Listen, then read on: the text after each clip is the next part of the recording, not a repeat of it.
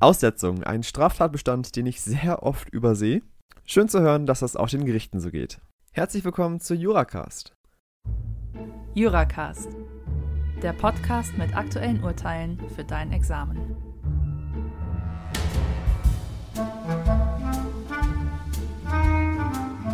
Hallo und herzlich willkommen zu der elften Folge von Juracast. Mein Name ist Cenk, ich bin Student aus Kiel. Und wir beschäftigen uns heute mit einem Urteil vom 12.07.2017, besprochen beispielsweise in der Dezemberausgabe der Rechtsprechungsübersicht von 2017 und der Märzausgabe der Life and Law 2018. Die Folge dreht sich heute um das Strafrecht und insbesondere auch um die Aussetzung. Zum Sachverhalt. Wir haben fünf Leute. Wir haben A, B, C, D und das Opfer O. A hat Geburtstag und lädt seine Freunde B, C, D und O zu sich nach Hause ein. Und wie es meistens so ist, wird sehr viel getrunken. Das Opfer O trinkt so viel, dass sie mehrmals sich übergeben muss und irgendwann im Laufe des Abends nicht mehr ansprechbar und sehr leicht bekleidet auf der Couch liegt. A, B, C und D beschlossen daraufhin, das Opfer O sexuell zu missbrauchen, was sie dann auch taten. O wachte auf, wehrte sich und schrie. A, B und C beschlossen daraufhin, die O rauszuschmeißen und trugen dann das Opfer O mit einem Bettlaken in den Hinterhof des Hauses. Sie legten das Opfer anschließend ab und gingen zurück ins Haus. Der D wirkte nicht aktiv mit, schritt allerdings auch nicht ein, weil es auch in seinem Sinne war, das Opfer rauszuschmeißen. Zu dem Tatzeitpunkt waren es gerade ca. 0 Grad Celsius und sämtlichen Beteiligten war bewusst, dass O eine Unterkühlung davontragen könnte und das nahmen sie auch billigend in Kauf. Was sie nicht in Kauf nahmen und was sie nicht wollten, war, dass O aufgrund dieser Aktion stirbt. Tatsächlich bestand aber die Gefahr, dass O aufgrund ihrer Alkoholisierung entweder einschlafen und erfrieren oder an ihrem Erbrochenen ersticken konnte. Dieser ganze Hergang spielte sich um 6.30 Uhr ab, also zu einer Zeit, in der die Straßen wieder langsam anfingen, belebter zu werden. 20 Minuten später wurde dann die schreiende O von der Polizei entdeckt und ins Krankenhaus gefahren. Die Körpertemperatur der O lag dann zu diesem Zeitpunkt bei 35 Grad Celsius, was medizinisch gesehen eine Unterkühlung darstellt. Weitere Schäden trug die O nicht davon. Frage Strafbarkeit von A, B, C und D. Straftaten gegen die sexuelle Selbstbestimmung sind nicht zu prüfen. Zum Problem. Problematisch in Anführungszeichen ist hier, die Aussetzung nicht zu übersehen. Tatsächlich hat das erstinstanzliche Landgericht kein einziges Wort zur Aussetzung verloren, was letzten Endes den BGH auch dazu veranlasste, das Urteil aufzuheben.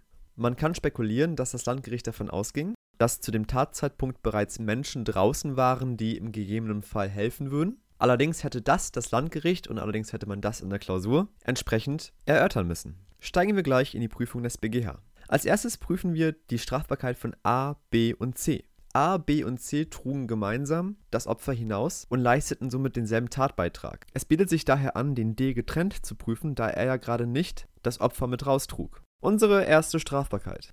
Denkbar wäre zunächst ein versuchter Totschlag in Mittäterschaft nach 212.1, 22, 23 und 25 Absatz 2. Wir haben keinen tatbestandsmäßigen Erfolg. O überlebte. Problematisch allerdings beim versuchten Totschlag ist der Tatentschluss. Der Tatentschluss beschreibt ja den Vorsatz, also das Wissen und Wollen bezüglich der Verwirklichung aller objektiven Tatbestandsmerkmale, also hinsichtlich der Tötung eines Menschen. Und da gilt es, in einem solchen Fall zunächst Vorsatz und Fahrlässigkeit abzugrenzen. Wir gucken also, ob A, B und C sich mit dem Erfolgseintritt abgefunden haben, ihn also billigend in Kauf genommen haben. Klammer auf, dolus eventualis, Klammer zu. An den Tötungsvorsatz sind hohe Anforderungen zu stellen, Stichwort Hemmschwellentheorie. Und im vorliegenden Fall hofften ja die Beteiligten, wie bereits angedeutet, dass die O nicht stirbt. Sie haben also auf das Ausbleiben des Erfolgs vertraut. Vorsatz im Sinne des Dolus eventualis minus und somit Strafbarkeit wegen versuchten Totschlags in Mittäterschaft minus. Wenn nicht versuchter Totschlag, dann vielleicht vollendete gefährliche Körperverletzung in Mittäterschaft gemäß 223 224 Absatz 1 Nummer 4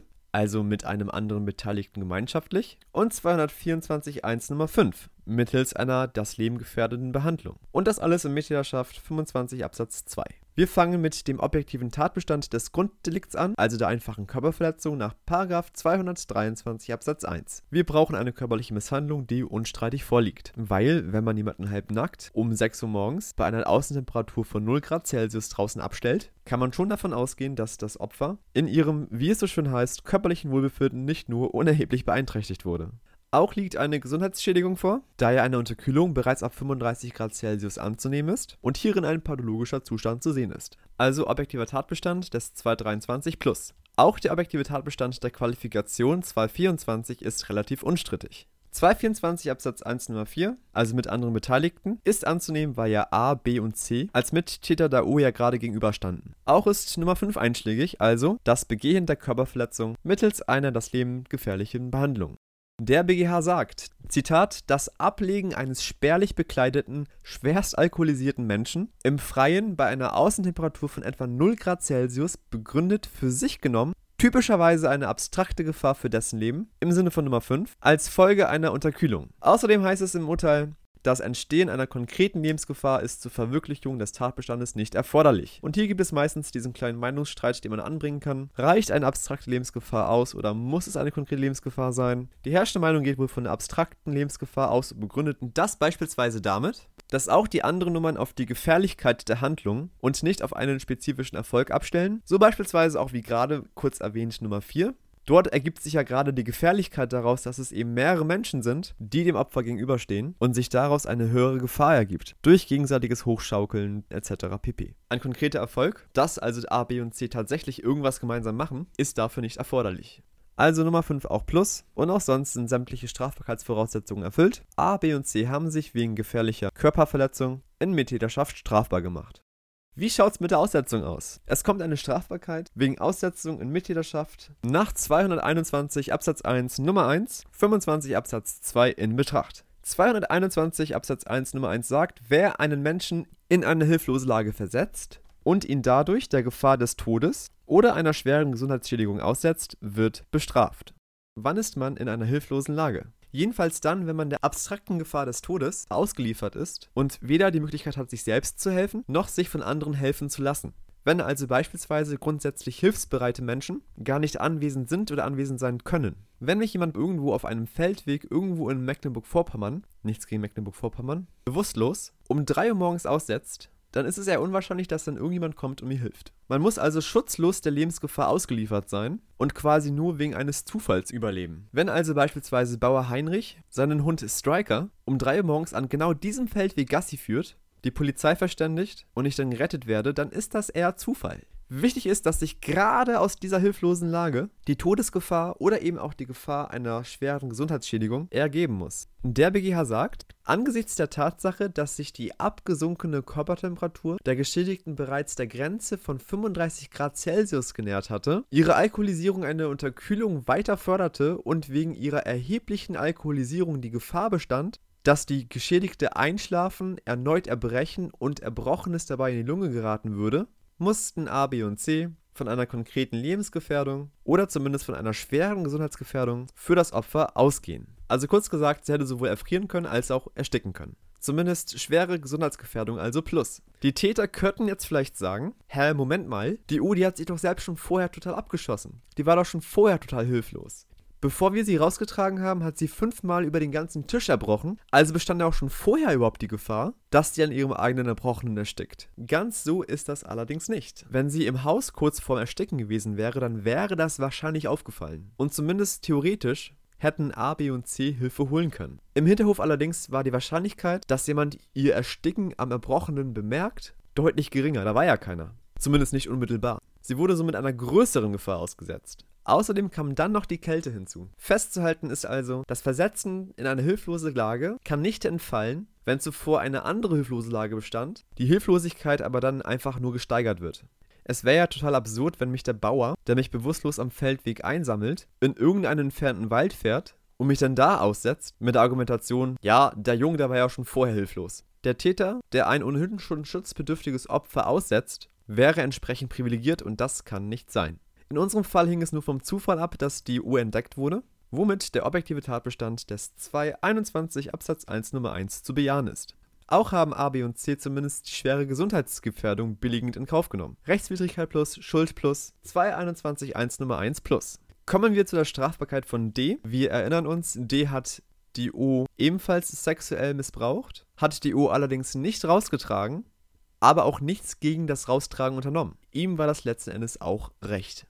Es kommt eine Strafbarkeit wegen gefährlicher Körperverletzung durch Unterlassen in Betracht. Nach 223 Absatz 1, 224 Nummer 4, Nummer 5, wie vorhin auch, und Paragraph 13 Absatz 1. Der tatbestandsmäßige Erfolg des 223, 224 liegt vor, wie wir schon im Rahmen von A, B und C festgestellt haben. Für ein Unterlassen nach 13 brauchen wir die Nichtvornahme einer objektiv gebotenen und dem Täter möglichen Handlung. Objektiv geboten wäre es, und das ist der normale Menschenverstand, dass D versucht, A, B und C daran zu hindern, das bewusstlose Opfer in die Kälte rauszutragen, oder er hätte zumindest Hilfe rufen sollen. Auch die Quasi-Kausalität ist zu bejahen. Kleine Randbemerkung: Im Rahmen von Unterlassungsdelikten prüfen wir die Quasi-Kausalität, also eine Handlung darf nicht hinzugedacht werden, ohne dass der Erfolg mit an Sicherheit grenzender Wahrscheinlichkeit in seiner konkreten Gestalt entfiele. Wieso mit Sicherheit grenzender Wahrscheinlichkeit? Wie sich das tatsächlich abgespielt hätte, kann man nicht sagen. Hätte D die anderen daran gehindert oder hätte er Hilfe gerufen, hätte O mit an Sicherheit grenzender Wahrscheinlichkeit keine Unterkühlung erlitten. Fraglich und interessanter ist allerdings die Garantenstellung. Eine etwaige Garantenstellung könnte sich aus einer Überwachungsgarantenpflicht ergeben, und zwar aus einem vorangegangenen pflichtwidrigen Verhalten. Stichwort Ingerenz. Ein solches pflichtwidriges Verhalten könnte in der Beteiligung an dem sexuellen Missbrauch liegen.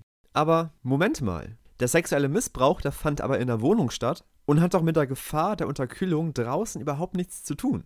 Der BGH sagt allerdings, dass der sexuelle Missbrauch, an dem sich auch der D beteiligt hat, mit ursächlich dafür war, dass A, B und C die Geschädigte in den Hof trugen. Als sich A, B, C und D gemeinschaftlich nämlich an O vergingen, entstanden bei diesen und so der BGH in einem gruppendynamischen Geschehen der Eindruck, dass man mit der Geschädigten nach Belieben wie mit einer Sache verfahren und sie deshalb auch in lebensgefährdender Weise auf den Hof geradezu entsorgen kann. Außerdem war der Missbrauch gerade der Anlass, dass das Opfer anfing sich zu wehren und zu schreien, was wiederum der Grund war, warum A, B und C das Opfer raustrugen. Also auch Garantenstellung aufgrund eines vorgelagerten pflichtwidrigen Verhaltens in Gerenz plus. Sämtliche anderen Strafbarkeitsvoraussetzungen sind erfüllt. Ergebnis: Der D ist wegen gefährlicher Körperverletzung durch Unterlassen strafbar nach 223 Absatz 1, 224 Absatz 1 Nummer 4 und Nummer 5 und 13 Absatz 1. Und zu guter Letzt eine Strafbarkeit des D wegen Aussetzung durch Unterlassen nach 221 1 Nummer 1, 13 1. Dies kann relativ zügig gemacht werden, da BGH sagt, wie die gefährliche Körperverletzung kann auch die Aussetzung nach 221 Absatz 1 Nummer 1 durch Unterlassen begangen werden, wenn ein Garant das Aussetzen durch einen Dritten nicht verhindert. D hat das Verbringen des Opfers in die Kälte gerade nicht verhindert und damit auch nicht die Gefahr einer schweren Gesundheitsschädigung. Hinsichtlich der Garantenstellung gilt das, was gerade im Rahmen der gefährlichen Körperverletzung durch Unterlassen gesagt wurde. Also Strafbarkeit auch wegen Aussetzen durch Unterlassen nach 221.1 Nummer 1, 13 plus. Das Gesamtergebnis. A, B und C haben sich wegen gefährlicher Körperverletzung in Mittäterschaft strafbar gemacht. Das geschah in Tateinheit mit der Aussetzung. D hat sich wegen gefährlicher Körperverletzung durch Unterlassen und wegen Aussetzung durch Unterlassen in Tateinheit strafbar gemacht.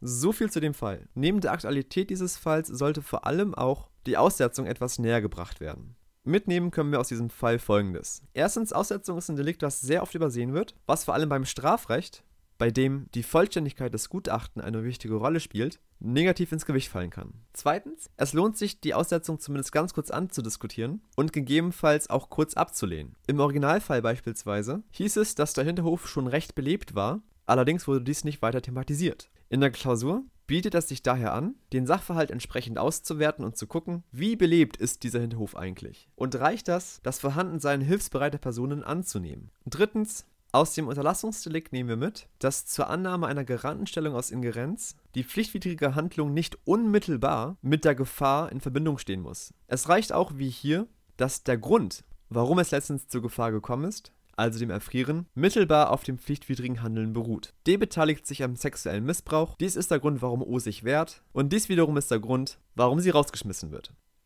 Ich hoffe, der Fall war einigermaßen verständlich. Ich persönlich würde mich über Feedback freuen, ob das Niveau der Fälle, also der Schwierigkeitsgrad, im Ganzen angemessen ist. Schreibt dies oder sonstige Kommentare gerne unter den betreffenden Beitrag. Ich hoffe, ihr hattet Spaß, wünsche euch viel Erfolg, alles Gute und bis zum nächsten Mal.